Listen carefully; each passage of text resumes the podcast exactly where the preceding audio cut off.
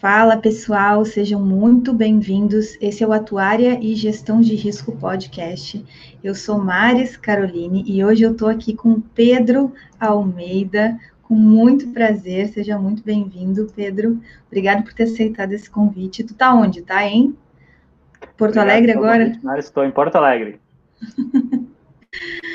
benefícios da internet, da gente poder aqui estar tá reunindo todo mundo Verdade. e falando sobre um tema tão importante que é a perícia atuarial. Então, me conta, Pedro, primeiro, como é que, antes da gente realmente começar a apresentação, porque a gente separou aqui uhum. coisas técnicas e tal, mas como é que surgiu o teu interesse por trabalhar com perícia atuarial? Primeiro, o que me chamou interesse foi a, a possibilidade de explicar um pouco mais de e, o que, que é a, a, ciência atuarial e atuar um pouco mais como atuário, né? Uh, eu comecei a minha carreira profissional num banco, né, onde eu não, não atuava como atuário. Então, eu, pô, eu estudei para ser atuário, estava lá não sendo atuário, eu queria me colocar à prova, assim, como atuário, e aí eu comecei a ver que tipos uh, de atuação eu podia ter como, uh, como atuário. Aí eu comecei a ver, assim, uh, as opções, e aí apareceu a perícia no horizonte. Aí eu já botei um asterisco do lado dela, para assim, no futuro, eu começar a atuar nisso. Muito bom. Como é de praxe, aqui a gente tem, ó, já tem 16 pessoas que já chegaram aqui para assistir, para nos acompanhar, sejam Beleza. todos muito bem-vindos. Já faz um favor para a gente, coloca lá embaixo aqui desse vídeo, tem um, um, uma mãozinha assim, ó, falando tal de curtir, que aí vocês curtem especificamente esse vídeo e ele aparece para mais gente. É, aí, olha aqui, ó, já tem o Bruno, tá aqui com a gente muitas vezes a Larissa chegou também, seja bem-vinda, Larissa do Unifesp e da LCA. Cris está aqui, Natália está aqui, bem-vinda, Natália querida. Eu divulguei ontem, aproveitar esse tempo aqui que está todo mundo chegando ainda, aproveitar. Eu divulguei ontem, a Natália está organizando um webinário com três dias de perícia atuarial. E acho que na primeira semana, acho não, na primeira semana de junho. Se eu não me engano, segunda, terça e quarta da primeira semana de junho. E, e aí lá no canal dela vai ter informações, se inscreve. Então, assim, esse papo que a gente vai começar hoje vai continuar lá, vai continuar em outras oportunidades futuras. Então aproveita já que vai ser ótimo. Vai Bruno, ser só um aí, teaser hoje. É, mas é, é, a base, né? Na realidade, não vai ser só, Pedro, tu, tu, com a tua experiência, tu consegue trazer para a gente claro. coisas muito aprofundadas. Mas eu também sei da tua preocupação de sedimentar conceitos importantes, né? Da onde é que vem a perícia atuarial? Por que, que ela surge? Essa questão da judicialização na realidade das coisas, né? E não necessariamente só, ah, é um trabalho, mas um trabalho a gente faz assim, assim, assado tecnicamente. Não, é algo que a gente vem construindo aqui no canal. A atuária, ela está dentro de um contexto, é uma ciência social aplicada. Então, eu tenho que compreender o contexto que está na volta, como é que eu lido com o juiz, como é que eu lido com quais são as outras coisas coisas. E aí, isso que a gente se propôs, ó, por onde começar? Comece por aqui. Exato. E entender um pouco do por que, que as pessoas judicializam em, ter, em torno de um tema, de um fundamento atuarial, né? Que vem uh, incitar, assim, a, a, a, produção de uma prova pericial atuarial, né? Uhum, exatamente. Vou abrir aqui a tua apresentação. Então, vão deixando aí os comentários, onde é que vocês são, quais as dúvidas, quais os complementos. Quando surgir alguma algum tópico também que vocês quiserem colocar, não, olha só, eu tive a oportunidade de fazer isso, de trabalhar isso, de trabalhar aquele outro, mesmo que seja em trabalhos de sala de aula, porque às vezes a gente tem alunos aqui assistindo, ah, numa disciplina, imagina que sonho, numa disciplina de perícia atuarial, eu tive que estudar. Seria o um sonho, né, Pedro, se a gente tivesse uma Sim. disciplina de perícia atuarial nos cursos de graduação. Nossa área é muito ampla para ter aula sobre tudo, né, Maris? Na realidade, é muito ampla, mas é, vai além disso, né? E aí, eu, como professor de unidade, não consigo dizer. Eu precisaria ter pelo menos uns 10 professores de atuar em cada um dos cursos é, para poder pensar em criar as disciplinas necessárias individuais, né? A gente poderia botar uma disciplina lá de perícia de auditoria, que normalmente é oferecido no departamento de ciências contábeis, e já seria um bom início, né? Por onde uhum. começar a fazer perícia e auditoria. Mas, de fato, no curso, para a gente conseguir uma coisa aprofundada, a gente deveria ter conseguido já, e aí, por que, que a gente não consegue isso é, é outro, outro, outra discussão, né? Mas uh, conseguir já uma disciplina de perícia atuarial, uma disciplina de auditoria atuarial, é, outras disciplinas, a gente estava conversando agora de manhã com a professora Cristiane da UFRN, Cristiane Corrêa, que escreveu o livro sobre premissas atuariais, uma disciplina sobre gestão previdenciária em RPPS. Hum. Então, assim, só que de fato a gente não dispõe, não dispõe, assim como eu não disponho atuário suficiente para trabalhar lá no, no todos os RPPS, eu também não disponho de atuário suficiente para ficar dentro da universidade. Sim, com certeza, é muito difícil a universidade conseguir identificar e suprir todas as necessidades futuras de um profissional que está sendo formado num espaço de tempo bem determinado, né? Imagina se a gente vai conseguir na universidade prever todas as necessidades que o atuário vai ter durante toda a sua carreira. É impossível.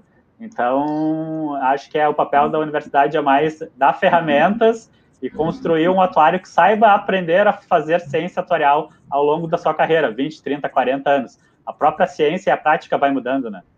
Então, Exatamente. é um pouco sobre, é, tem bastante a ver sobre o que eu vou falar agora.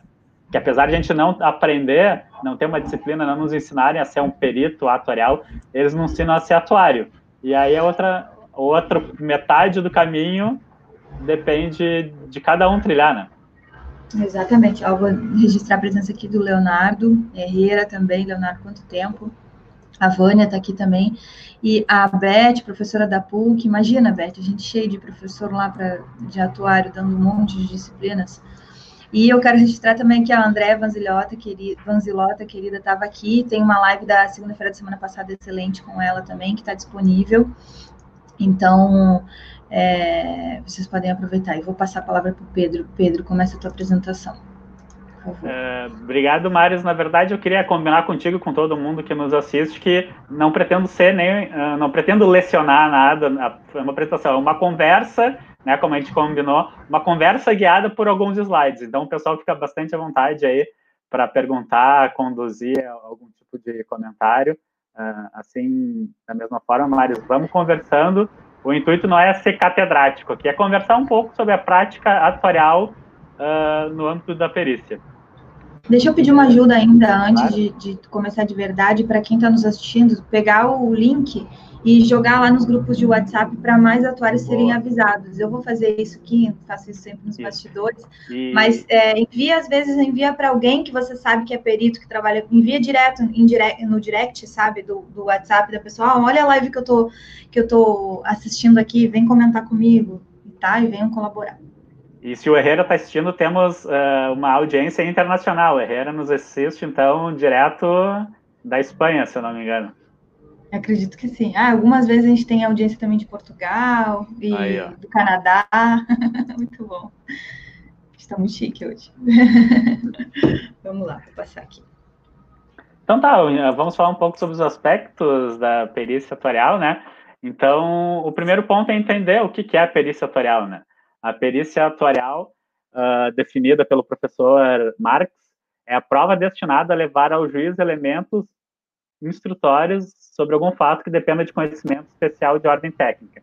Então, o juiz ele vai ter que fazer um julgamento uh, por um determinado uh, ação das partes sobre algo que tenha um cerne estritamente técnico. Então, a gente não pode esperar que o juiz, além de ter toda a capacidade jurídica e, e de julgamento, que ele ainda tenha a, a, ampla, o amplo domínio de aspectos técnicos, sejam ele de engenharia, contábeis, seja qual área específica de conhecimento. Então, ele acaba se subsidiando uh, de alguns profissionais, do menor dos peritos, para que seja uh, levantados e explicados os aspectos técnicos pertinentes para que ele possa fazer o julgamento correto uh, a que ele está sendo demandado. Daí no próximo slide, então, o que, é o perito atuarial o judicial? É o auxiliar da justiça, profissional habilitado, importante, né? Ele tem que ser um, um profissional que não é só querer ser perito, ele tem que ser legalmente habilitado e nomeado pro, pelo juiz para opinar sobre questões de sua especialidade. Então, dois pontos. Ele vai auxiliar o juízo e tem que ser uh, nesse caráter de profissional habilitado para opinar sobre questões de sua especialidade. Né? Então, não basta querer ser perito, tem que ter uma, uma formação, uh, uh, adquirir conhecimentos que conduzam né, a pessoa que pretende ser perito à condição de ter esse domínio da área uh, específica para poder auxiliar o juízo. Também tem a outra definição que é expert na matéria para atuar junto ao processo, trazendo as provas necessárias para a solução justa da lide. Então, o papel ali do perito está em subsidiar o juízo para que ele faça um julgamento justo. O Pedro, Algo bastante importante, né? Quando, quando a gente começa nessa área, como é que tu sente, assim, ah, é, que nem diz ali, a solução justa da lide. Como é que tu sente desse juridiqueza, assim, que se utiliza? Hoje em dia, com certeza, está acostumado, mas no início, qual é a dica, assim, para começar a lidar com as questões da linguagem diferente? Que é como se a gente tivesse que aprender mais uma linguagem, concorda? Com certeza. Tem todo um, um, caráter bastante técnico da linguagem, né, que é por onde o, o, juiz, o juiz e as partes se manifestam pela escrita, né, então tem toda uma, uma linguagem em termos bastante específicos. Eu optei por me subsidiar de uma uh, parceria com uma advogada, que aí é a Camila, não sei se ela está nos assistindo. Então, tudo que eu preciso, de qualquer dúvida sobre condução de um processo civil, ela está lá para me ajudar. E aí, bom, claro, a gente vai lá. Eu tomei algumas lições de processo civil, que é a das várias que mais se atua. E aí, tem, então, tem tipo um assistente lá jurídico que eu me subsidio para conseguir uh, manifestar da melhor forma possível dentro dessa linguagem e dessa forma bem específica que é um processo judicial. Nós, uhum. atuários, quando nós falamos entre nós, né, vamos mandar uh, uh, nos manifestar de um atuário para outro, nós temos a nossa forma e, e linguagem bastante específica, né? Uma nota uhum. técnica atorial e uma base de dados, a gente praticamente disse tudo né? Mas no processo, no processo judicial tem toda outra forma e outra uh, característica de linguagem, né? Então, como uhum. a gente vai ver mais adiante na apresentação, uh, um, dos, um do, da, das importâncias é conseguir se expressar bem nesse meio para dirimir as dúvidas técnicas. Então, a gente tem que uhum. olhar a técnica atorial com a especificidade jurídica daquilo que está sendo falado. E o que, que o perito não é? O perito não é um assistente técnico, isso é uma outra figura de um, de um digamos, um atuário dentro do, do, do processo ali, uh, que uh, representa as partes. Então, o perito ele está uh, auxiliando o juiz e o assistente técnico está auxiliando as partes. Aí o assistente técnico é o profissional legalmente habilitado também, indicado e contratado por uma das partes para orientá-las, acompanhar os trabalhos periciais em todas as suas fases da perícia e emitir seu parecer técnico. Então, no âmbito da perícia, acaba tendo interação uh, das partes, né, os polos ali, ativo, passivo e o juiz, mas também os técnicos que vão se manifestar sobre esse ponto uh, da objeto da perícia, né. O perito vai, vai emitir seu parecer conduzido pelas perguntas das partes, mas vai ter técnicos também que vão olhar esse, essa prova pericial que foi elaborada e se manifestar, dizendo que concorda, não concorda. Enfim, aí vai do segmento do processo. Então, essa é uma outra Também. possibilidade de atuação do perito, do, do atuário, né? É, é minha pergunta, tirou ela da ponta da língua. Também é uma área, né? É, uma... é possível, porque tem que ser auxiliado o juiz, mas as partes também têm que ser auxiliadas. Né?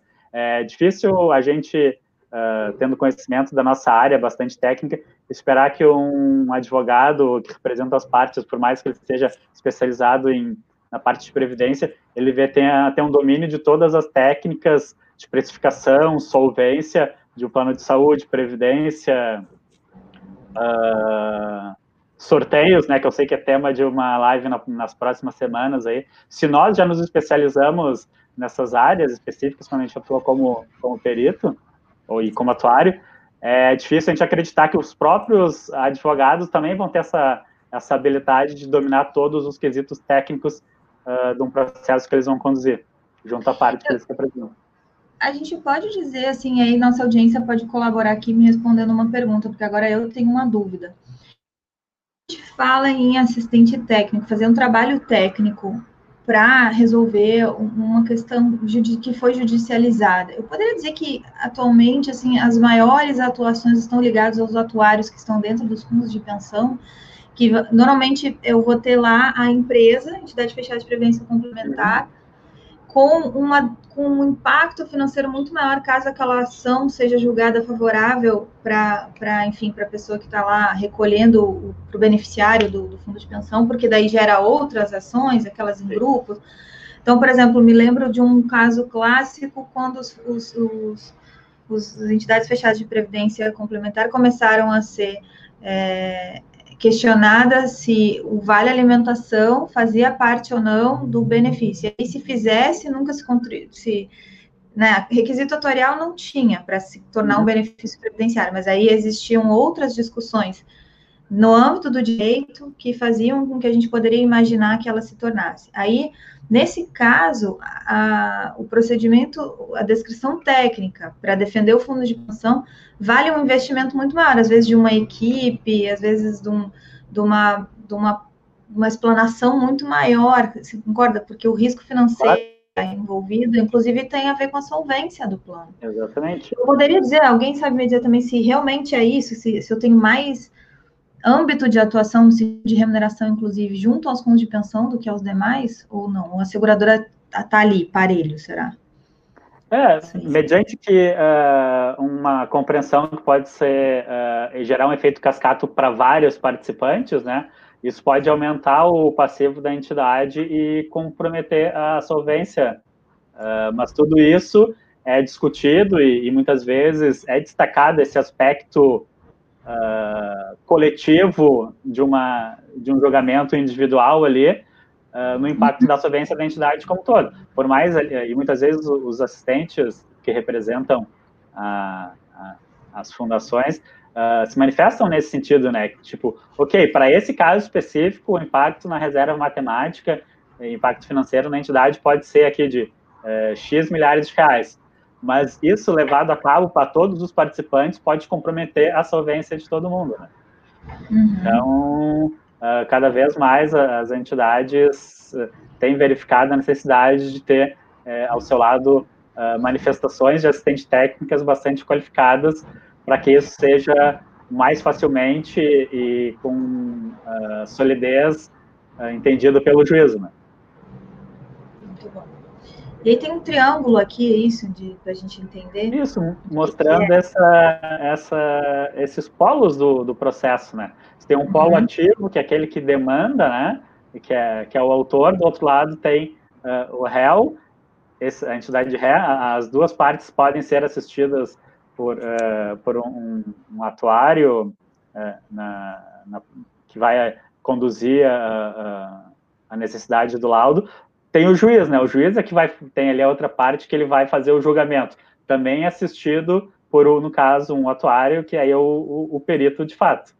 Então é ver que em uhum. todos os lados do processo eles podem ser subsidiados, devem ser subsidiados por alguém que tenha conhecimento técnico daquilo. Senão vai ficar uma discussão. Eu acho que eu tenho direito, do outro lado vai dizer que acha, dizendo que não tem direito, e o juiz de alguma forma vai ter que uh, fazer o julgamento com os elementos que ele tem nos autos. Uhum. Eu vou ler aqui, está pequenininho para ti, né? O artigo isso, 149. Tá. São auxiliares da justiça, e para quem está nos vendo também está tá, tá, tá, pequenininho. São auxiliares da justiça uh, de outros cujas atribuições sejam determinadas pelas normas e de organização judiciária, o escrivão, o chefe de secretaria, o oficial de justiça, o perito está ali entre as figuras de auxiliares de justiça. Depois, no artigo 140, 156, o juiz será assistido por, por perito quando a prova do fato depender de conhecimento técnico ou científico. E aí, no nosso então, caso, técnico, são, é, são, são, as previsões do, do, Código de Processo Civil que não é assim, ah, acho importante ter um perito para me ajudar. Não, tem uma determinação lá, não pode ser sonegada a parte que demanda a produção da prova pericial adequada, né? Uhum. Se é algo, um, um aspecto técnico relevante uh, para o julgamento da lide, isso deve ser apresentado nos autos pela, mediante a produção do laudo pericial. Uhum. Claudinha, e aí, é, e aí essa importância de ter esse conhecimento técnico específico, né? Muitas vezes nós concorremos uh, quase que em, ampla desvantagem com contadores, economistas para a produção de laudos periciais atuariais. Então, uhum. então, importante a atuação que o IBA, acho que anualmente vem fazendo, né, se manifestar uhum. junto aos tribunais de justiça para que seja resguardado essa, essa ação privativa dos atuários, né. Senão vão ter análises de foco atuarial, em tese, efetuadas por alguém que não é especificamente habilitado, né, e com foco estritamente financeiro, assim, algo que não é a ideia da produção do laudo pericial, é trazer essa, esse conceito mais amplo da solvência uh, imediata, mas também a solvência do mútuo, né, que se constitui mediante a contratação de um, de um, um produto de previdência ou de seguro, plano de saúde, enfim. Olha, o, a Claudinha está falando dando uma importante um resultado é o Supremo Tribunal de Justiça já julgou que o aumento das reservas deve ser arcado entre o participante e o patrocinador, que é justamente essa questão aí que tu estava falando agora, de, de divisão. Isso é interessante, porque muitas vezes era, ok, se uh, dá o provimento lá para uma determinada solicitação de incorporação de determinado valor, isso tem o aumento da reserva, e essa reserva deve ter ativos garantidores que vão fazer a cobertura. Então, deve ser arcado, né, já que a, isso é, é, contributivo de forma paritária, aumentar a reserva, isso deve ser arcado de forma paritária pelos dois. Então, muitas vezes, isso começou a mudar e começa a dar um choque é, no, na compreensão, né? Que, ah, ok, muitas vezes demandava é, com uma certa expectativa. Aí o judiciário já vem tendo esse entendimento de como funciona financiamento da, da Previdência, né, de forma paritária, composição de reservas, ativo garantidor, e vem tendo esses, uh, esses entendimentos que o STJ jogou nesse sentido aí. Ó, Priscila chegou aqui também, temos a área de saúde também, Priscila Portal está falando. A gente até vai organizar, vou aproveitar aqui, ó, o Gustavo perguntou, Gustavo Melo perguntou, vocês indicam a realização de algum curso de perito judicial? Vou deixar o Pedro responder também, mas eu quero antecipadamente falar de novo, para quem chegou agora, sobre o webinário que a, a Natália está organizando no, no YouTube dela, de forma gratuita, totalmente online, aquelas coisas totalmente online, totalmente gratuito para você. Se inscreve no canal, se inscreve nesse, se inscreve no dela também é, que é uma discussão que vai trazer com certeza conceitos técnicos, já vai nortear é, esse entendimento necessário para quem entra na perícia. É, o o Instituto Brasileiro de Atuária, deve refazer algum, algumas, algum, o curso que existia, né, e já existiu algumas vezes de perito atuarial em breve, acredito que até o final do ano a gente consiga tirar isso é, do papel e colocar na prática, dado que a gente tem aí pandemia e tudo mais. É, tem, tem o IBA também, mas a gente vai ter uma, mais uma live aqui, se eu não me engano, que está para junho, falando sobre o, o CPA, o, de perícia, com a Natália, com a, com a Priscila e com a. Ai, meu Deus do céu, esqueci o nome, Priscila, me ajuda aí. Que, com a. Ah, fugiu o nome, que, que coordenou o, a CPA de de perícia, tá? Do que vai sair pelo IBA. O CPA são as orientações é, técnico-atuariais que o IBA produz, que a gente tem, né? O Comitê de Pronunciamento Atuarial lá no IBA, que faz essas orientações. Então, inicialmente, antes de falar de algum curso específico, a gente tem essas três iniciativas, né? Falando da CPA, falando do webinário da Natália, e provavelmente ter uma repetição de curso uhum. de lá do, do IBA, de, especificamente de perito atuarial. Uh, eu tinha mais uma coisa para falar antes de falar de novo para você, Pedro. Ah, queria registrar aqui, olha só quem está aqui, meu Deus, que honra. Tô, a gente está muito bem prestigiado, Pedro. A gente está sempre, tá? Mas hoje em especial, olha, tem umas figuras carimbadas aqui, professor Lumers, com a gente. Ah, olha aqui, a URG está com inscrições abertas em nível de pós. Exatamente, existe uma pós nova lá na URGS de gestão previdenciária, não é específica de perícia, não, mas eu sei que tem uma disciplina de perícia, porque lá na pós de contabilidade e de. É, tu lembra, Pedro, como é, é o nome daquela. Eu sei que tem a pós dentro do NECOM, Núcleo de Estudos de Contábeis, lá tem o curso de perícia e auditoria, uh, e dentro desse curso tem um, os módulos de perícia atuarial lá. E, é, de perícia em geral, né? E aí vai, uhum. a de perícia em geral a diferença da perícia em geral para a perícia tutorial, que é o conhecimento técnico que eu uso para dar suporte para esse tipo de perícia, é o conhecimento tutorial. Então, se eu souber já, né, tudo de perícia, de uma forma generalista, eu consigo uhum. é, direcionar. Mas eu acho que, ah, e tem mais uma, na UFRJ, e aí esse eu posso falar até, eu queria achar o link, é que a gente também, com a estabilidade do oferecimento das coisas, né, também divulgar algo que a gente não sabe de como é que vai vai funcionar, mas o IBA divulgou uma pós também da UFRJ, do, no, no campus da Praia Vermelha, falando sobre perícia atuarial e contábil. E aí entra nessa toalhinha do, do tênue cuidado entre quem é que de verdade vai fazer a perícia. Tá? Mas, de qualquer forma, as disciplinas de atuário, foi uma demanda que o IBA entrou, que as disciplinas de atuário fossem dadas por atuários. Que nem isso não ia acontecer. Mas vai lá, tem algum curso, Pedro, que tu indicaria, assim, ou que tu fez que tu achou que valeu muito? Curso, Sim, já... nominalmente, assim, não, não tenho patrocínio de nenhum para falar, então eu não vou falar, né? Não vou aqui. Mas é, é essencial fazer um curso, se preparar, né? Uh, se não for um curso formal, lá com aula, provinha, certificado, uh, que seja um curso de formação. Se associe, digamos assim, uh, a um perito que já vem desenvolvendo e comece, comece a atuar com ele, né? O professor uhum. Lumet está aí, uh, é um grande nome da perícia aqui no Rio Grande do Sul, certamente um mentor para mim, um modelo a ser seguido na, na, na, atuação como perito. E sempre, se não tivesse curso formal, né, digamos esse curso formativo informal, perguntando, indo atrás, mais que ter um certificado para ter um, um guardado ali, é adquirir esses conhecimentos porque o, o, que de fato necessita, né, uh, uh, que o Código de Processo Civil pede, é a inscrição em cadastro, né, como nem informa, a gente está vendo no artigo 156 do Código de Processo Civil, é a inscrição devida do perito e ele ser formado na área de especialidade que ele vai atuar. Não é necessário um curso de formação, né, apresente seu, uh, seu certificado de perito. Não, o conhecimento específico que o perito tem que ter é na sua área de manifestação. O resto é conseguir se manifestar de acordo com as normas do processo civil. Estou falando especificamente do processo civil. Então, uh, é se associar, né? Não tem curso aí, ah, aqui na minha região não tem um curso presencial, não sabemos se vai ter um curso daqui para diante.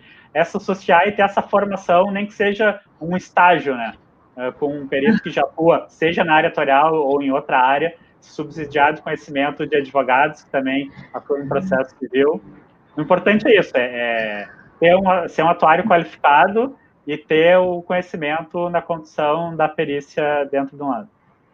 O professor Lumer está falando aqui que quem tem amigos será muito grato, até parece, professor. É. E aí ele, ele esclareceu a nossa pergunta aqui, que opa, abriu uma turma específica, a primeira turma sobre com perícia, né? E com foco atuarial. Então, e a Ana colocou aqui o título ó, do MBA de Perícia Atuarial e Cálculos Atuariais da UFRJ. Né? Nesse, nesse eu dou aula é, de uma das disciplinas. O professor César, César Neves também dá aula, e tem mais uns dois professores que dão aula. Agora não, não lembro o exato todas, mas são, são quatro disciplinas é, específicas. É, são diversos IMED, pelo Brasil, né? Procurando, a gente acha em quase todas as universidades aí uh, que dão essa formação de como atuar como perito, né? Uhum. O conhecimento técnico aí vai ter que bagagem. Isso. E o Google deve ter vários outros cursos, mas é muito bom ter a resposta aqui de todo mundo que está nos assistindo. E o Thierry também está aqui, muito bom, obrigado pelo conteúdo, pela live. E muita gente realmente querendo saber, saber sobre perícia. Mas vamos lá, o que, que é Código de Processo Civil, artigo 156? Deixa eu facilitar. Os peritos são nomeados entre os profissionais legalmente habilitados e os órgãos técnicos ou científicos devidamente inscritos em cadastro mantido pelo tribunal ao qual o juiz está vinculado. Como que é isso? Como é que faz para aparecer na lista do juiz? Então, o juiz vai ser demandado para uma produção de uma determinada prova, ele não vai sair catando, assim, no Google, uh, um, um perito atuarial. Uh, ele vai ter, entrar, acessar o cadastro dos peritos que estão vinculados ao tribunal que ele, que ele trabalha, e vai ver a listagem e vai escolher um. Então, o primeiro passo para iniciar a carreira como perito, assim, é, bom, eu vou atuar como perito no Tribunal de Justiça do Rio Grande do Sul. Vai lá e se cadastra lá. Se tu não tiver cadastrado lá, não tem como ser nomeado. Ele, não, ele, não, ele não é aberto a possibilidade de ser chamado qualquer pessoa, assim, tem que estar esse cadastro lá. É claro, as pessoas podem ser convidadas a, quem sabe te escreve lá, gostaríamos de contar com o teu trabalho, né? O IBA mantém um contato com os tribunais, né, e responde algumas vezes aos tribunais sobre essa questão dos peritos atuariais. E aí o Instituto Brasileiro de Atuária tem um requisito mínimo de cinco anos de atuação na profissão, de registro, na realidade, como MIBA, para poder fazer lista, é, é, parte da lista de peritos que pode ser enviado para cada um dos tribunais. Né? Então, a gente muitas vezes é consultado como instituto para dar suporte né, para o juiz. E aí, conceitos importantes, o que, que tu trazes aqui? Vou Bom, botar na tela inteira Bom, como a gente viu, é todo um mundo novo que a gente acaba adentrando quando vai se propõe a, atuar como perito. Então, uhum. O, mundo da, da, da ciência atuarial está dominado, digamos assim, é necessário entender todo o funcionamento do judiciário, né? Então, questão uhum. de instâncias, como é que vai ser primeira instância, segunda instância, onde é que são produzidos os laudos periciais. Então, uh, no meu caso, eu atuo na justiça comum, na parte de uh, perito atuarial, uh, da justiça estadual. Bastante gente atua na justiça federal, no, no, no, na parte previdenciária. Então, é conhecer onde é, por onde transitam os processos que tem, possam ter esse aspecto atorial uh, na discussão e entendendo esse tipo de caminho é que tu vai entender onde é que tu tem que se eh, registrar, né, se cadastrar e a partir daí é fazer o, a apresentação do seu trabalho lá para os juízes dizendo, ó, oh, sou perito atorial, tenho essa formação, já trabalhei assim, trabalhado assado, me coloco à disposição para ser uh, perito. É claro, então, vamos olhar naquele... sentido para nós, peritos autoriais, lá é, entrar num é, fazer um cadastro lá na Justiça Militar, né? É por isso que é importante entender qual o mundo que a gente está adentrando, para entender o, o, o, caminho, o passo a passo dos processos e aonde vão ser produzidos os laudos, todos essa, uh, esses pormenores, né? Uhum. Olha lá, lá em cima primeiro tem o Supremo uh, Tribunal Federal, né? O STF, daí veio o Conselho Nacional da Justiça. Nesse nível, a gente pode ter a perícia atuarial sendo feita? Uh, muitas vezes, na verdade, a produção da perícia ela é na primeira instância, onde ocorre a produção das provas, né? Então, vai ter uhum. um, uma produção da prova ali, e depois tu vai ter, em outras instâncias, é, uh, um, as, os entendimentos sobre o mérito daquela prova ou o mérito da causa que está sendo julgada. Não vai chegar algo para ser discutido no STF e eles vão pedir, pedir uma produção uh, de prova. Tudo isso fica na, na, primeira instância, né? Então, por exemplo, quando ah. que eu trouxe aqui o, aquele caso da, da, dos alimentos, né? Do, ai, como é que chama o nome certinho, gente? De benefício de alimentação que existia é, nos fundos de pensão, que foi questionada. Essa foi uma, um, uma ação que subiu, chegou no Supremo. Tribunal de Justiça. Lá em cima, lá, quando chegou na última instância, não, não, não existe essa, esse trato comum do juiz abrir e dizer, não, não, não, mas eu quero opinião aqui de um perito é. tutorial. Ele vai usar é. o que já foi produzido no processo. É. Em geral, vezes, né? É, muitas vezes nem vai ser discutida a prova em si, vai ser discutido repercussão geral, se é constitucional, se não é, se foi seguido o devido processo legal, todas essas discussões bastante é, foco jurídico, né? Jurídico, E aí já não então, cabe... Aí depois eu tenho superior, nessa, na, na, segunda linha ali, né, que tem mais quadradinhos aqui, Isso, é, superior, superior, tem o Tribunal Superior do Trabalho, Eleitoral, Militar Isso. e o Superior, Superior Tribunal de Justiça. Entre eles aqui, eleitoral não vai fazer sentido nenhum, do trabalho depende, vai ter alguma questão que pode ter transitado por ali, mas não vai ser julgado ali, mas de fato a gente vai estar trabalhando lá no Supremo, no Superior Tribunal de Justiça, né? Isso. É isso? Bom, eu, eu nunca subestimo a criatividade das pessoas litigarem, né, sobre qualquer aspecto que seja. Então, eu não vou limitar em nada a atuação num perito tutorial, né? É claro, uh, uh, o foco geralmente é na discussão dos produtos, né? Seguro, plano de previdência, plano de saúde, seja qual for, aí acabam caindo lá Código Civil, Código do Consumidor, que isso transita pelas varas cíveis lá da, da primeira, que entram, né, tem entrada na justiça uh, estadual. Mas uh, pela instabilidade jurídica que o Brasil viveu e sempre vive, né, é difícil da gente determinar como é que vão ser os entendimentos uh, jurídicos em todas as instâncias, se pode ou não litigar ali aqui. Né? É, uh, e a mesma do militar, né? Se a gente é, for exatamente. pegar a, as pensões dos militares e, e, nem se chama aposentadoria, tem um nome diferente por conta do.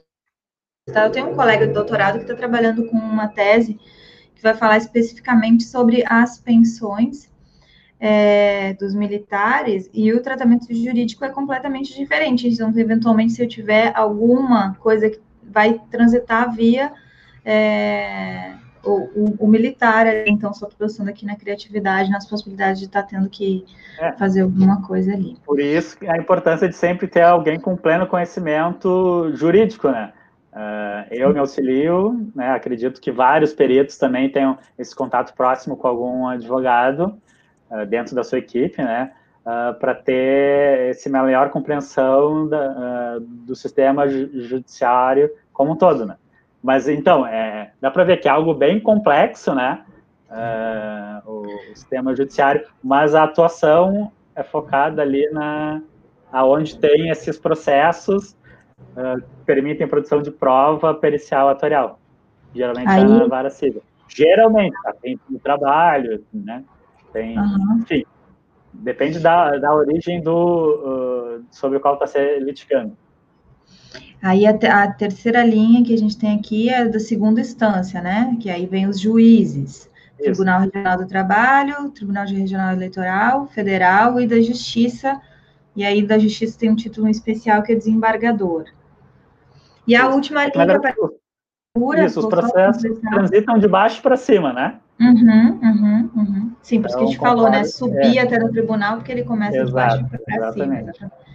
E aí a primeira instância um... onde tudo começa, isso. juiz do trabalho, eleitoral militar, juiz, eh, justiça federal e justiça do direito ou justiça estadual, ainda que ainda foi, comentou agora no início, né? Olha, Normalmente a gente vai ir nessa linha aqui, vai, vai ficar focado aqui na primeira caixinha lá da direita embaixo, porque é por aqui a maior parte dos processos entram, né? Ou Justiça Federal ou a Justiça Estadual. É, é isso? É, é dessa forma que eu optei por, por atuar, né? Tem gente que uhum. atua na, na uh, algumas coisas ainda transitam na Justiça do Trabalho, uh, então é conseguir entender, né, um pouco onde estão localizados esses processos no qual é, é possível ou em potencial produção de laudo pericial. Uhum. Excelente. Pode, a gente pode descer agora? Vamos lá, então. Conceitos Isso. importantes. É, daí traz um pouco do que a gente já discutiu aqui, aqui embaixo, né? Então, uhum. que a justiça total, é o, pelo menos para mim, é o principal foco, né?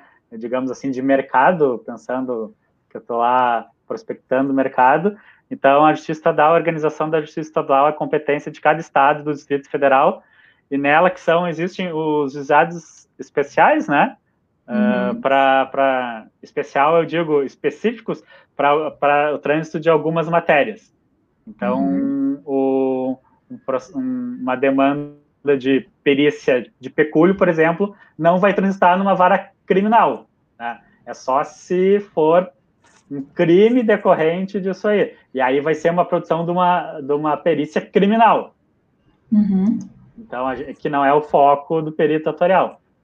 Uhum. Então, é entender onde é que estão as coisas para focar o trabalho. Uhum. A Priscila comentou aqui, ó, que é aquela coisa que eu estava perguntando sobre descer e subir, né? Supremo Tribunal de Justiça pode mandar descer e voltar o processo para perícia atuarial, sobretudo Isso. quando for para refazer, para fazer, para refazer um cálculo para, né, que tem um argumento legal que foi aceito dentro do ordenamento jurídico. jurídico. Mas aí nesse, nesse caso não vai ser o presidente da STF ou o ministro relator que vai nomear o perito, né? Ele vai mandar descer lá para a instância e aí o juiz lá da, é que vai nomear para que seja produzida a prova. Então, por mais que seja determinada a produção de uma prova na, na em última instância, né, uh, o foco, aonde a pessoa vai ser convocada ali, nomeada, é a, é a primeira instância. Uhum, então, nunca vai ter, nunca, assim, de fato, nunca vou ter um perito lá auxiliando o juiz do Supremo Tribunal de Justiça, mas ele, pode, ele tem a, determina, a, a possibilidade de mandar descer, né? E aí. Bom, o que pode ter. Uma, uma, a é. forma que ele tem que pedir uma nova perícia é mandando descer. É, o que pode, o, o, que pode ter, né, e seria interessante se um dia isso acontecesse, não sei se não aconteceu, é ter. É, existem diversos cargos de assessoramento em toda a estrutura do, uh, do judiciário, né? É, seria, seria muito interessante ter alguém com pleno domínio uh, da área atorial uh, assessorando, né, digamos assim, municiando os juízes e uh, ensinando, digamos assim, os fundamentos da área atorial para qualificar o julgamento, né? Porque muitas vezes não é uhum. necessária a produção de uma prova pericial, que é bastante conduzida pelas partes, mas todo o sistema judiciário como um todo se beneficiaria se os juízes tivessem um maior domínio dos fundamentos da ciência atorial. Eles têm alguns uh, domínios de fundamentos da parte econômica, da parte, digamos, uh, de saúde, porque eles determinam ah, se um remédio pode ou não pode uh, ser concedido para tratamento em liminar para aquela pessoa. Né? Eles têm uhum. alguns capacidade de dar essa determinação. Seria interessante se também se eles estivessem munidos da capacidade de trazer esse pensamento mais amplo, né? De um foco equatorial para qualquer tipo de, de tomada de decisão. É, isso é um exemplo que tu traz agora da questão da saúde, né, de como a justiça, da judicialização mesmo do, da, dos nossos, é, das nossas áreas, assim, de atuação, Sim. mas a questão da saúde, de determinar, hum, hum, é, pagar ou fornecer tal remédio nos planos de saúde, e isso aí é outro, outro nossa, é mais um universo enorme, né, que demanda e, e também deveríamos nutrir com cálculos atuariais aí para a gente entender. Nossa, nem tinha, nem tinha me lembrado dessa parte ainda que é enorme. Mas vamos lá. Por exemplo, assim, tem repercussões de algumas decisões que têm impacto em diversas áreas, né? É uma determinação de, de um entendimento. Ah, tal produto vai funcionar assim, assim, o assado. Isso vai ter um impacto no custo de diversos produtos, né? Então, se isso já é mais consolidado uh, no, no, discernimento do jogador, melhor é o jogamento. Uhum. E aí tu trouxeste aqui para gente conceitos importantes, entendendo as diferenças. E aí, quais são esses conceitos? É, é um, é um pouco da, do que veio... Marcas, fórum Meu Deus. é, entender que tem, isso transita por vários lugares, né? Então, entender o que é, o que é a vara, que é o local ou repartição correspondente à lotação de um juiz onde o magistrado efetua suas atividades. Então, é lá que eu vou, digamos, me apresentar, levar meu cartão de visitas lá, meu, meu currículo, enfim, pegar o processo. É lá que o juiz vai estar, é lá que vão ser tomadas uh, as decisões de nomeação.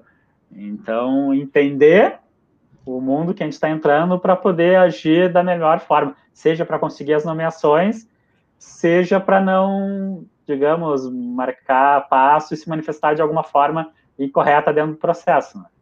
Uhum. então, tem vários terminhos para indicar, por exemplo, o local, né? Ah, é o fórum, é a vara, é a entrança, é a comarca. Isso para se fazer referência a um determinado local, né? Então, assim, ah, onde é que eu tenho que ir? Ah, vai lá na, em tal comarca. Mas o que, que é a comarca, né? É o prédio? É, é uma sala? Então, até esse tipo de coisa a gente tem que se habituar quando está começando. Uhum. Aí o, o Herrera trouxe aqui até a questão de que o IBA pode se manifestar, nesse caso aí, aqui, ó, no caso de repercussão geral, o Supremo Tribunal de Justiça pode nomear o IBA como a minus curi, né, para auxiliar com esclarecimentos teóricos sobre o tema, como já ocorreu diversas vezes. Se vocês forem lá no Instituto Brasileiro de Atuária no site, realmente a gente já tem diversas vezes onde o IBA respondeu ao pedido de manifestação como a minus curi expedido pelo Tribunal é, pelo Supremo Tribunal de Justiça. E aí, é, eu, eu, peguei aqui, por exemplo, o recurso especial interposto pela Previdência Uzi Minas. Né, o tema desse recurso dizia Sim. respeito sobre o limite de responsabilidade de uma empresa que patrocina um mesmo plano de aposentadoria em regime não solidário com outra empresa. Então, você vê, é um, um, uma questão técnica importantíssima, e aí a gente vai ter de novo a atuação do IBA. Tem vários casos onde o IBA Isso. já entrou. Então, esse é um ponto importante, né? Por mais que a, atuação do perito seja limitada num determinado espaço e tempo do processo, a atuação do atuário, ela é quase que irrestrita, uh, digamos, no, no judiciário, né? que a gente tem um papel de poder subsidiar com informação, dado, técnicas, para qualificação do, do julgamento, né? Muitas vezes uh, o juiz vai querer uma, uma, uma informação ou uma manifestação técnica que não vai ser produzida por um laudo pericial. Uhum. Então, por isso a importância das relações institucionais uh, das classes, né? O papel do IBA está sempre junto ao, ao judiciário, ao executivo, ao legislativo, que a gente tem a capacidade e conhecimento de auxiliar uh, em todos os uh, em todas as partes da sociedade, né? Não é só lá na precificação. Ser atuário não é precificar, dar uma taxa ou uma reserva e manda um valor. Por favor, contabilizar a reserva tal no. Não é, não é. É mais do que é. isso, né?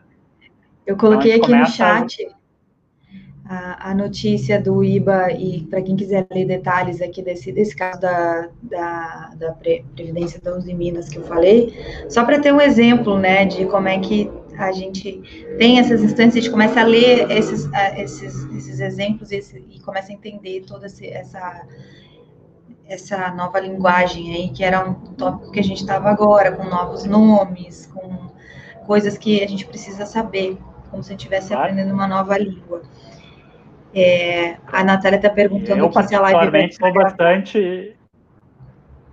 Hum. Na realidade, ela estava falando que ela vai ter que sair, mas é que ela deixar uma pergunta aqui para ti, Pedro. É, atualmente as é, Eu vi que ela errou meu nome ali, mas tudo bem. Tu passou rápido. É, tu viu eu que vi. eu tinha feito, eu tudo tinha bem, feito olho vi. grosso, né? Porque vi, assim. tudo bem, não tem problema. Porque é? eu, eu para nome, agora de manhã estava fazendo uma reunião dessas de pré-live que eu faço, e aí eu com a Cristiane falei, Cris, confere teu nome, porque já aconteceu várias vezes escrever nomes errados ou falar os nomes errados. E aí ela falava, ah, só tá faltando um R e um I, assim, no nome simples, que era Cristiane, sabe? Eu tinha errado a forma de. Lembra, no, no, nosso também acho que aconteceu alguma coisa assim de. Nossa, ah, eu tinha escrito pericial atuarial, ao invés de perícia atuarial. Então eu ia fazer vista grossa pelo fato dela ter o nome, mas. Bom, mas eu vou responder. Eu, eu, Uh, respondendo para a Natália, ela pergunta se as perícias financeiras e bancárias são geralmente realizadas por profissionais que não o atuário. Ao meu ponto de ver, e algo que eu venho tentando abrir esse caminho também nas várias que eu atuo, é de conseguir fazer esses cálculos financeiros e bancários, que a gente tem domínio dessas, dessas ferramentas, né? A gente trabalha com matemática financeira, amortização o tempo todo. Então, é um trabalho nosso de convencimento do juiz, né? e dele entender que a gente tem essa qualificação e, e pode atuar nesse sentido. É claro, como a gente entende que algumas atuações são privativas da nossa carreira, os administradores, contadores economistas também entendem que esse tipo de cálculo é privativo deles, né? Do ponto de vista deles, o que é dos atuários e dos atuários, o que é dos economistas, administradores, contadores é de todo mundo. Não, não, só um pouquinho mas é algo que sim, eu entendo que a gente poderia, porque a gente tem essa qualificação para atuar nesse tipo de, eh, de, perícia, mas é algo que ainda não foi, não consegui, né? Eu pelo menos atuar em nenhuma uh, nesse sentido, até porque tem bastante uh, perito contador, administrador e economista que já atua e atua há muito tempo, né? Então, como isso é de livre nomeação do juiz, eles já têm uma confiança em determinados peritos uh, por atuarem há muitos anos, é um, tra um trabalho de convencimento, mas acredito que a gente, e a gente deveria poder, de fato, atuar nessas matérias. É, exatamente. Ela pediu desculpa aí, ó, Pedro. Tranquilo. é, ela fala, né, da ideia essa de ampliar o escopo de trabalho. E não, não pode ser naquela de o que é teu, o que é meu é meu e o que é teu é nosso, né? Não, não tá é. valendo isso daí. É, é, e ainda mais porque é questão de é, capacidade técnica, né? E a Cláudia está falando aqui, ó, entendo que pode sim, né? Depende do juiz. Você já foi perita de cálculo de ações da Teleste, por exemplo, e era um cálculo de ações. Então, mas cabe Natália... a gente fazer essa, essa prospecção, né? Ali no que a Natália falou, é ampliar o nosso escopo de trabalho, é um tema que eu gosto bastante. A gente vê que muitas vezes uh, tem assessores legislativos de várias formações, né? E não tem lá um assessor legislativo com formação atuarial, sendo que um dos grandes embates dos últimos anos é fazer legislação previdenciária, né? Uhum. Tem tribu, uh, uh, muitos concursos também uh, que acabaram reduzindo o, a, a, gama de cursos possíveis para a realização do concurso, excluindo a ciência atorial, algo que uhum. no passado existia. Então, é claro, são pressões de várias carreiras, né? Mas eu acho que tem muito espaço para a gente colaborar em diversas áreas. Porque, pelo menos na minha experiência lá no curso da URGS, Uh, eles não me deram uma formação específica, eles me deram um conjunto de ferramentas que é possível de ser aplicada em, em, várias situações. Né? Nós temos cadeiras da economia, da contabilidade, da estatística, da atuariais, da matemática. Então, é, é, é, é ser atuário é mais do que um ofício, é, é, um jeito de pensar, né? A gente tem um, uma visão mais abrangente da, da coisa toda. Então, eu acho que a gente tem potencial de atuação bastante bastante eh, promissor. Cabe a nós, né, fazer um trabalho de excelência uh, para poder mostrar naquilo que a gente pode estar uh, tá trabalhando. É, a formação ela é generalista, né? Eu vou ler aqui os conceitos para a gente não passar batido neles, né? Então, Beleza. varas são, são o local ou repartição que corresponde à lotação de um juiz onde o magistrado efetua as atividades.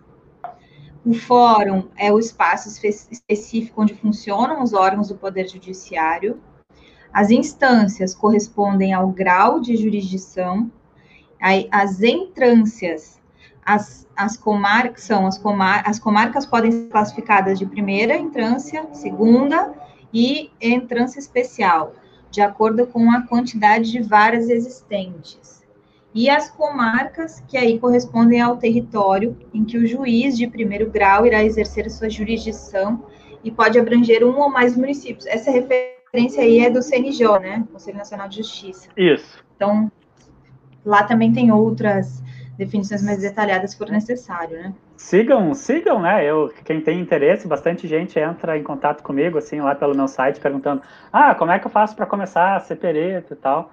é se uhum. familiarizando com esse tipo de coisa, né? Então tem lá o CNJ, tem uh, os perfis nas redes sociais do CNJ, os tribunais de justiça, e eles vão colocando coisas bastante interessantes para ir se familiarizando, né?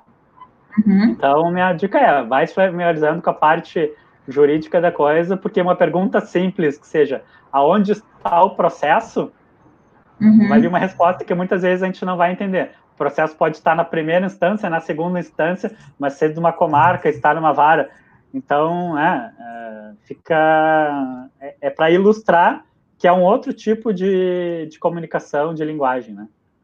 Uhum. Eu vou jogar aqui no chat o teu site que tem realmente tem conteúdo também, tá, gente? É, é, vocês vão ver que já falando lá sobre porque exemplo a primeira pergunta que aparece lá, né? Por que solicitar uma perícia? Nós vamos seguir. Agora vem varas cíveis em geral e varas da Fazenda Pública. Isso, então lá nas varas cíveis tem a competência para julgar uh, demandas de natureza civil comercial, que são os grandes focos de onde estão os produtos, uh, onde tem um aspecto atorial. De repente, lá na vara da Fazenda Pública também possa vir até alguma coisa com aspecto atorial, né? que lida com uh, com os entes da União. Eu, basicamente, me concentro nas varas cíveis. Mas é entender, né? É um trabalho de prospecção, formiguinha. Vai lá, entende como é que é o tipo de processo que tem na vara da Fazenda Pública, vê que tipo de lead tem lá, quem são os polos, o que, que eles demandam. Daqui a pouco tem algo que o perito possa prospectar, que as partes nem saibam, né? Possam se valer de uma opinião atuarial. Estava no último. Pedro, se a gente estivesse falando aqui da previdência, por exemplo, municipal, de RPPS, aí é um exemplo do que a gente pode, inclusive, estar tá adentrando dentro da questão da fazenda pública, né? Exatamente. A gente lembrar que RPPS é um tema recorrente aqui da gente também. Exatamente. Muito bom. E outro aqui, justiça em números. Olha, principal fonte de estatísticas, né, oficiais do Poder Judiciário, qual que é?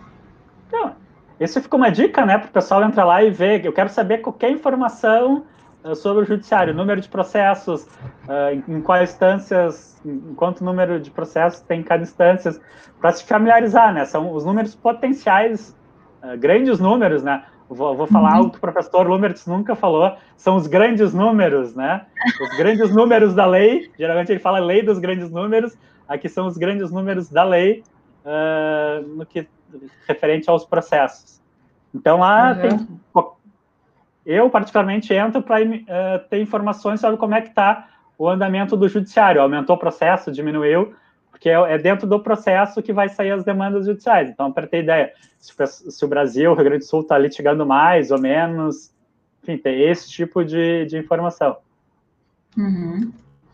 É, nesse caso ali, eu adorei essa, essa referência aí de lei dos grandes números e agora grandes números da lei. Joguei ele também no nosso chat para quem quiser consultar depois.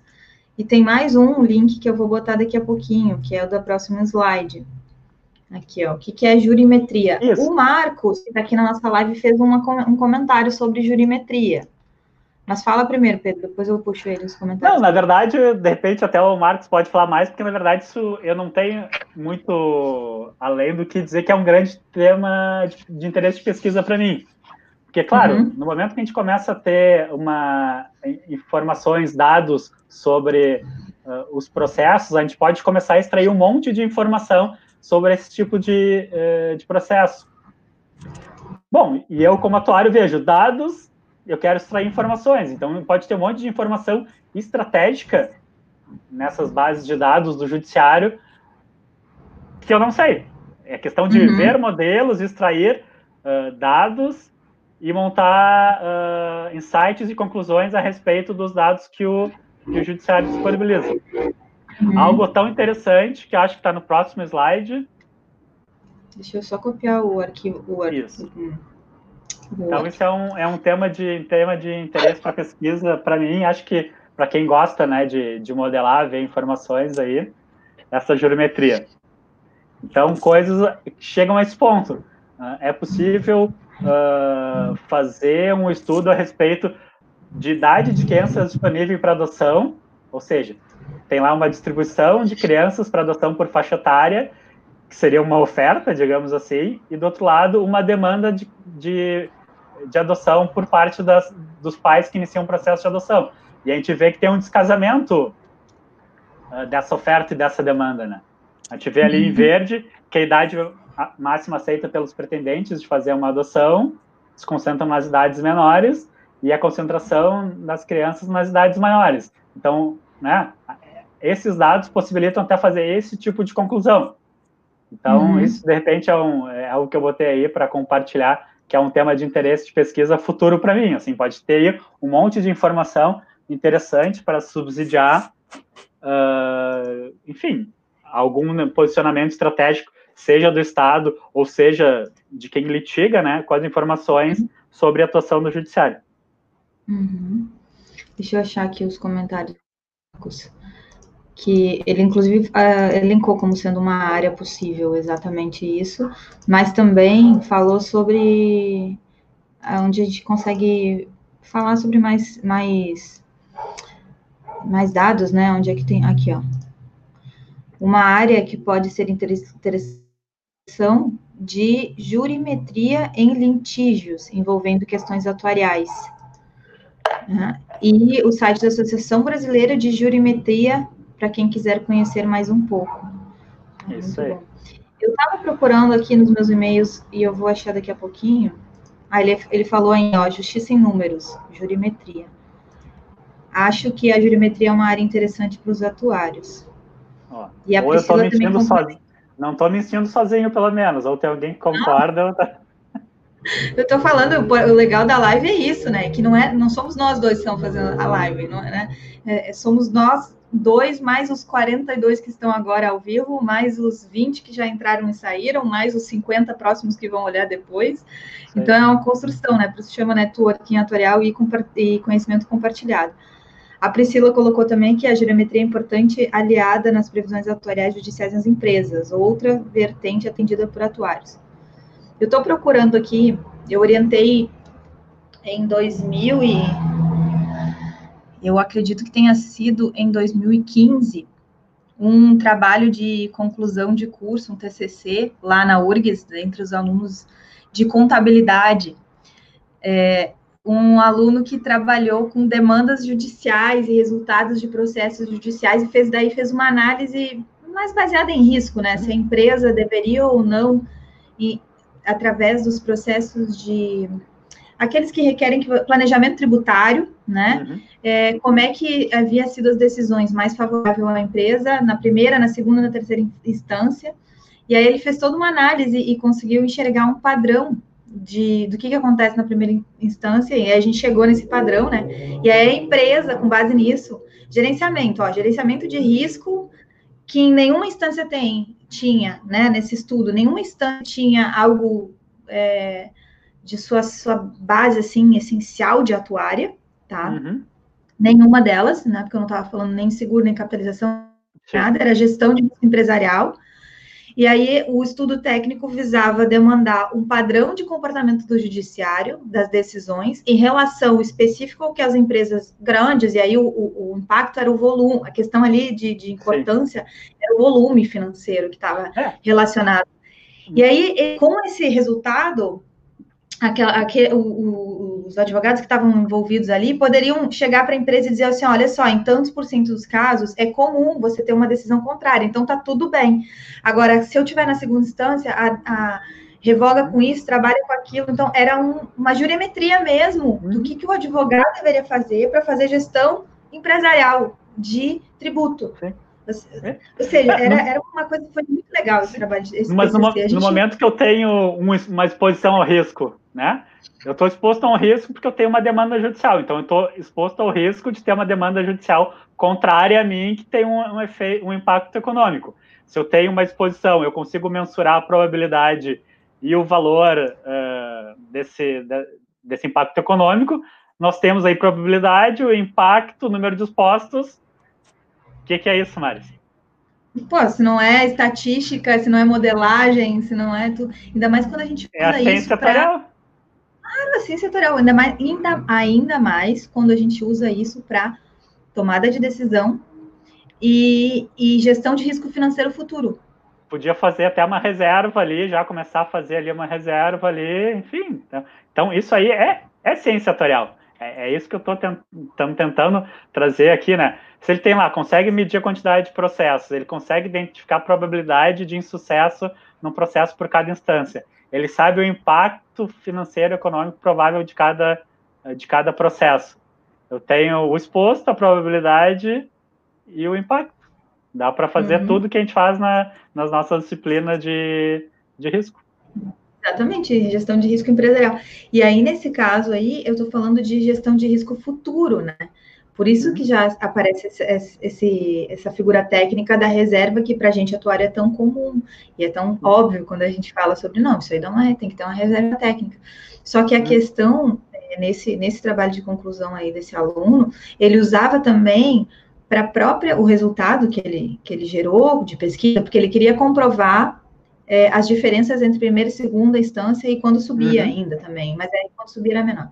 Mas ele queria comprovar essa diferença é, comportamental, mas ele estava usando na gestão, porque ele é um, era um, é um advogado que ainda vive, né? é um advogado famosíssimo de, de, de Porto Alegre, tinha, tra, trabalhava com altos volumes de empresas do tipo, acho que não tem problema de citar do tipo Gerdau e tudo mais, de planejamento tributário dessas empresas. E aí, ele, o volume era muito alto, então o estudo dava para ele um subsídio de gestão dentro do escritório da assessoria jurídica, para dizer assim, olha, é normal isso, é normal aquilo. Então, além, vai além da gestão empresarial e passa a ter uma gestão da empresa enquanto é, as, as, assessoria jurídica.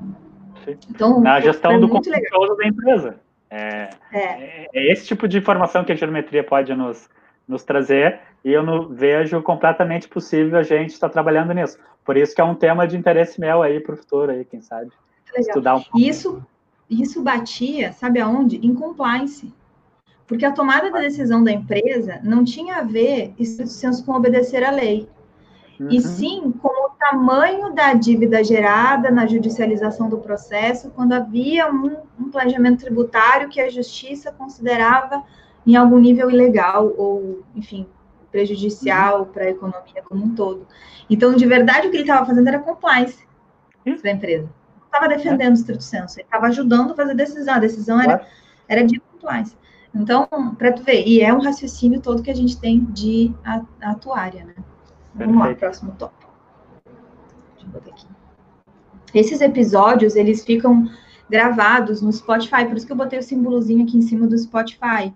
Quem buscar lá atuária e gestão de risco vai achar o canal com todas as lives e que não quiser ficar olhando, pode ficar escutando no carro, ouvindo. Então, quando a gente tem um, um gráfico alguma, ou alguma coisa que está escrita ali, por isso que eu faço questão de ler aqui nas nossas lives, porque daí às vezes a pessoa ah, não está acompanhando ao vivo, então eu leio, tá? O que, que a gente separou, o que, que você separou aqui para que está escrito. Então pode acompanhar também lá no Spotify, Atuária e Gestão de Risco. É um podcast, né? Só que ele está em oito plataformas. Eu é que utilizo o consumo mais podcast no Spotify, acabo falando mais dele, mas ele está em oito plataformas, inclusive na plataforma da Apple, do Google.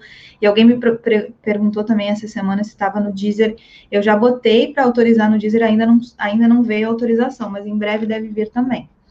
Tá? Mas é, quem estiver acompanhando lá pode acompanhar o Spotify lá na. O Spotify no podcast lá no Spotify e fazer o, o, consumo no carro, por exemplo. Então, quem estiver nos ouvindo esse daqui e já não está no, no, ao vivo, está lá na frente, muito bom. Vai no YouTube, busca, deixe comentários se quiser, entre em contato com a gente. Depois eu vou botar as redes sociais aqui também. Vamos lá, conceitos importantes. O que, que tem? É, na verdade, esse slide que eu coloquei aí traz o, o artigo 994, o artigo 994, uhum. ou seja, quase mil artigos dentro do CPC, e aí traz todos os tipos uh, de recursos, que aí estão listados apelação, agravo de instrumento, agravo interno, embargo de declaração, recurso ordinário, recurso especial, recurso extraordinário, agravo em recurso especial ou extraordinário e embargo de divergência. Nove, é, é para ter uma ideia, né, que, tipo assim, uma manifestação pode ser qualificada em nove tipos e cada uma, ela só pode ser feita em um determinado uh, período, parte do processo. Então, é, é difícil querer, é, que a gente tenha debate pronto, né, um, um amplo domínio uh, dessas uh, das peças dentro do, do, processo. Então, é fazer curso, é se qualificar, procurar uh, alguém para se subsidiar, fazer parcerias profissionais, né, para de fato ter um, um desempenho de excelência dentro da produção do laudo pericial. Isso é para ter uma ideia, né? Tipo assim, não dá para ir lá se inscrever, ser nomeado e começar. Peguei o processo e o que, que é um agravo de instrumento? Bah, tem que ter uma, uma, um, um início prévio, né? Se qualificar. Senão a cada palavra vai parar e vai trancar. Não é um desestímulo, é um estímulo à qualificação, né? Para atuar como perito. Aí eu pediria que tu ligasse teu microfone, porque tá. 994 artigos. Agora eu entendi por que, que tá todo mundo pedindo curso. Poxa, vai me fazer mil artigos de uma só dessa. É. Mas vamos lá. É realmente para entender todos eles. Agora, sobre o laudo, o laudo pericial. O que, que o Código de Processo Civil fala? Aí ele traz uma. Uh uma delimitação né, das partes essenciais do laudo. Então, tem que conter a exposição do objeto de perícia. Ah, a perícia se ateve a tais e tais pontos, foi feito isso, dessa forma, com essa técnica, né? É, é quase que uh, uma mini nota técnica explicando qual objeto que vai ser examinado, com que metodologia vai ser examinado, e dizendo se essa é uma metodologia amplamente aceita, se não é, por que, que não foi utilizada outra metodologia que é mais famosa. Então, é dar um, um panorama geral da técnica, né?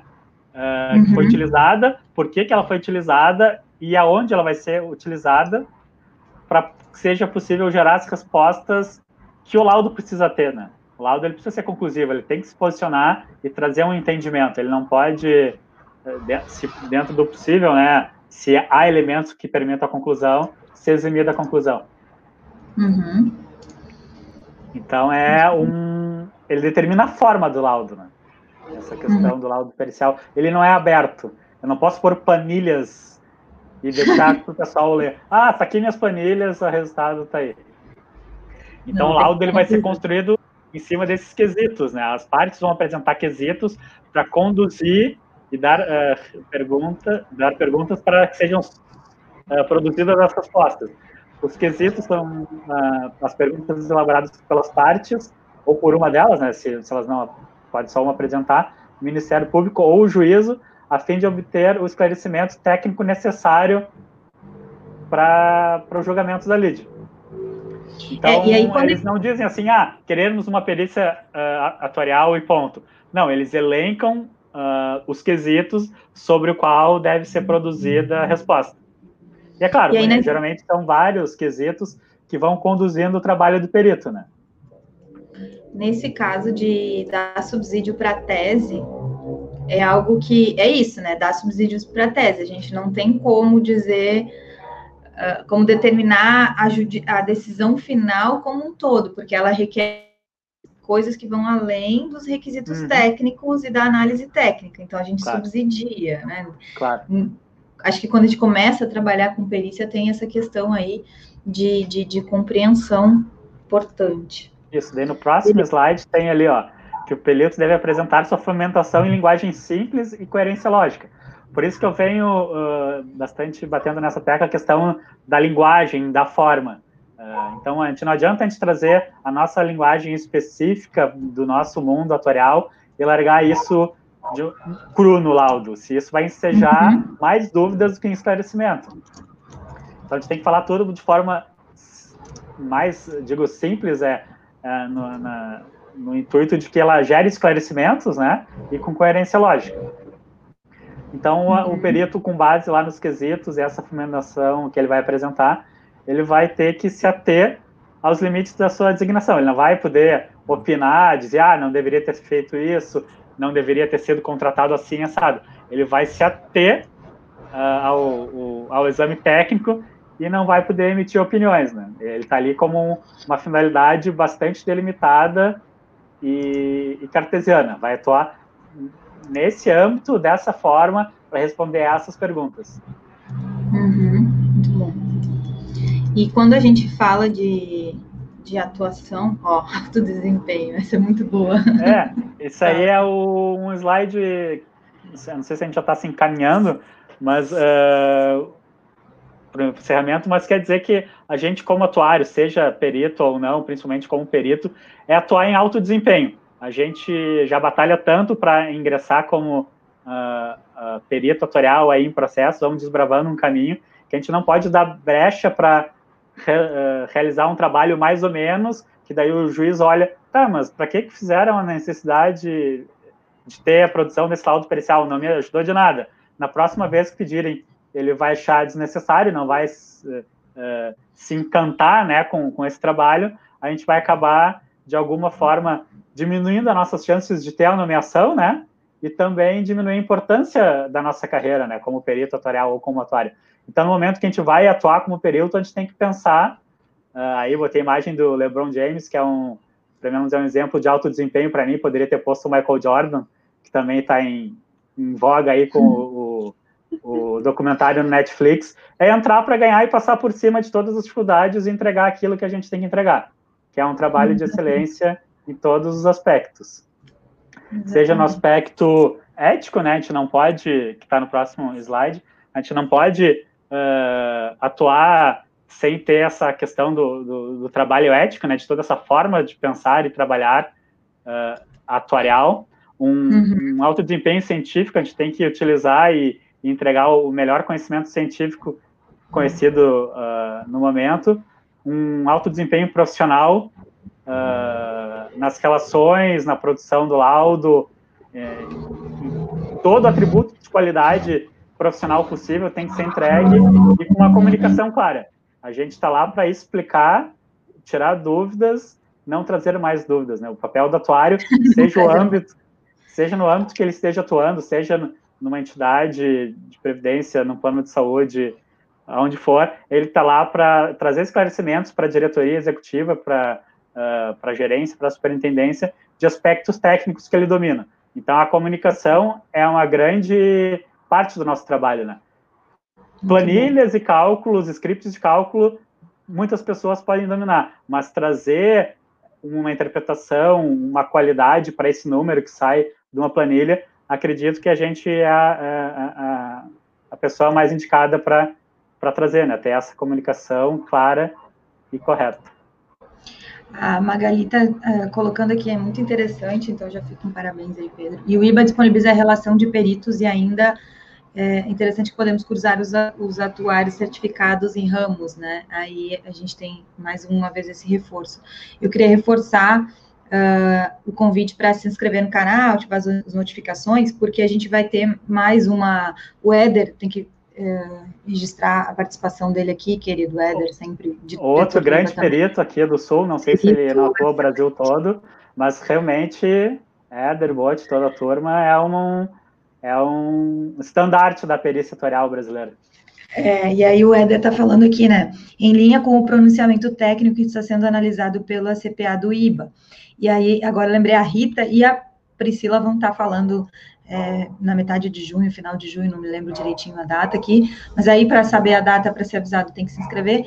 E eu vou colocar aqui nos, nos, links ainda dos comentários, quem quiser acesso ao material que o Pedro produziu para essa live, que já tem conceitos importantes, principalmente tem as referências de onde vocês vão procurar as coisas, né? É, eu vou colocar aqui nos comentários o link do Telegram. Lá eu consigo mandar esse arquivo para vocês e eu posso também mandar o TCC que eu fiz referência para ter uma ideia assim do que, que a gente pode usar de gestão de risco empresarial, que é algo que a gente vem recorrentemente falando aqui no canal é, e aí a gente, quem tiver esse interesse, eu vou botar aqui agora o link, aí vocês podem ir para lá. Tem os, os, os, links também aqui nos comentários, ainda deixa eu adicionar aqui, dos contatos do Pedro, para quem quiser tirar mais dúvidas, quem quiser, eu botei tantos links, esses links aqui, ali nos comentários, quanto nos nossos aqui na tela, né? Já está aparecendo aqui na tela, mas eu vou botar aqui também nos comentários para quem quiser é, lá no LinkedIn, através da PSA, né, Pedro? Isso aí. E. Ah, não, não, não saiu aqui na tela, peraí. Okay. Foi LinkedIn, Facebook e o Instagram. O Instagram já estava ali em cima, Facebook vou botar agora, LinkedIn acabei de colocar também. Podem ficar à vontade. Muito bom, Perícia. Então tá. Agradeço, Sim. acho que cumprimos o objetivo, né, Maris? Eu, a minha ideia era realmente conversar assim, mais sobre o tema, não lecionar nada, até porque tem uh, peritos de mais renome e notabilidade no Brasil e no Rio Grande do Sul. Tivemos dois aí que nos, uh, nos prestigiaram, o Éder e o professor Lumetz. Então, eu agradeço a, a audiência de todo mundo e o convite. Imagina, eu que agradeço a sua disponibilidade, tá separando esses conceitos, são muito importantes. Pessoal que estiver aqui com a gente na live ainda, deixa o, link, o like ali no canal, no, na mãozinha. É, e saiba que essa semana, na próxima quarta-feira, vou botar aqui, na próxima quarta-feira, a gente vai ter, olha só, Cristina Mano falando conosco aqui sobre Big Data e modelagem atuarial em época de crise, imperdível essa próxima quarta-feira, às 18 horas e 5 minutos. Então, a gente com, começou agora com esse padrão, segunda-feira, meio-dia, meio-dia e 5, é, e quarta-feira, 6 e 5 da tarde. Na sexta-feira, às 11 horas da manhã, aí eu fico aqui com sozinha, só que eu nunca tô sozinha, tô sempre super bem acompanhada. Essas aulas são um pouco mais secretas, eu não fico fazendo divulgação no WhatsApp nem nada, é só para quem está inscrito no canal, porque a gente pega conceitos atuariais específicos e, de, e, e, de, e, e estuda eles e olha as referências bibliográficas e olha artigos eventualmente. E agora a gente está com uma discussão importante que deve adentrar talvez as próximas duas sextas-feiras, que é a questão de como é que eu, quais são os requisitos, quais são, como é que eu desenvolvo, quais são as questões importantes em relação ao atuário tipo 6, que a gente começou essa discussão com o Roberto Westenberg, no ENEAT do ano passado e tudo mais. Então, eu trouxe o framework que a gente já tinha desenhado, já tinha estruturado, com a teoria de aprendizagem de Gardner e com mais uma, uma teoria de é, bases de, de aprendizagem e de ensino que facilitam com que a gente consiga alcançar as habilidades que a gente fala no. Piaget, Skinner, Vygotsky, essa turma todas mais. É, e bloqueios, né? O que a gente vai ver na próxima sexta é o framework de bloqueios que fazem com que a gente não consiga atuar. Por exemplo, o um exemplo que a gente deu aqui agora de um TCC que fala de gestão de, de judicial em empresas que fazem planejamento tributário para entender como é que o juiz pensa e para fazer a decisão do que, que eu vou entrar ou não na justiça, do que, que eu vou defender ou não na justiça, compliance de, um, de, de, de valores financeiros importantes. E isso é um raciocínio notarial. Então, assim, o que, que eu preciso? Eu preciso primeiro ter um dos bloqueios. Exemplo é, eu não posso ter o sempre foi assim, eu não posso, não, mas isso aí não é meu, conhecimento em ter. Então, a gente discute isso, mas não discute de forma genérica, discute na nossa área. Claro, legal. Fica bem bacana. Mas sextas-feiras, então, 11 horas. E, e é isso, gente. Se inscreve no canal, ouve lá no Spotify e deixe seu comentário aqui. Pedro, muito, muito, muito, muito. Pedro tem é formado em atuária, tem pós-graduação, já tem. Não vou falar quantos anos, eu já, já entrei na fase de não ficar falando assim quantos anos que eu tenho de, de atuação, mas já tem várias vários anos aí de atuação, tanto em perícia quanto em outras áreas, né, Pedro? E já deu palestra na URGS também. Já... Sou bacharel em física, que eu muito me orgulho, não serviu para muita coisa profissionalmente. Eu sabia disso. Sim, é verdade. Também. Eu comecei na física, mas eu queria uhum. ter um emprego, né, carteira assinada, daí eu fui bacharel. Não é que nem eu, eu não queria fazer matemática porque eu não queria terminar na sala de aula dando aula sabe dessa? Eu gostava de matemática, mas eu não queria fazer matemática porque eu não queria terminar na sala de aula dando aula. O que, eu faço hoje? Dou aula. É. Faz muita coisa, Mari, faz muita coisa. Mais do que uma professora. Mas por trás estava o conceito de que os professores são é, com uma remuneração muito baixa, no, no, principalmente no ensino superior, quando a gente for falar na nossa área, também é muito distante a remuneração básica do professor de ensino uhum. superior em relação a quem trabalha no mercado de atuar. Aí a gente teria que ponderar ali por horas e por nível de estresse e tudo mais. Mas, uh, em especial, essa é uma, uma, uma muito válida no ensino fundamental e médio, né? Então, na minha cabeça de criança, naquela época, estava se referindo ao salário de claro. ensino fundamental e médio.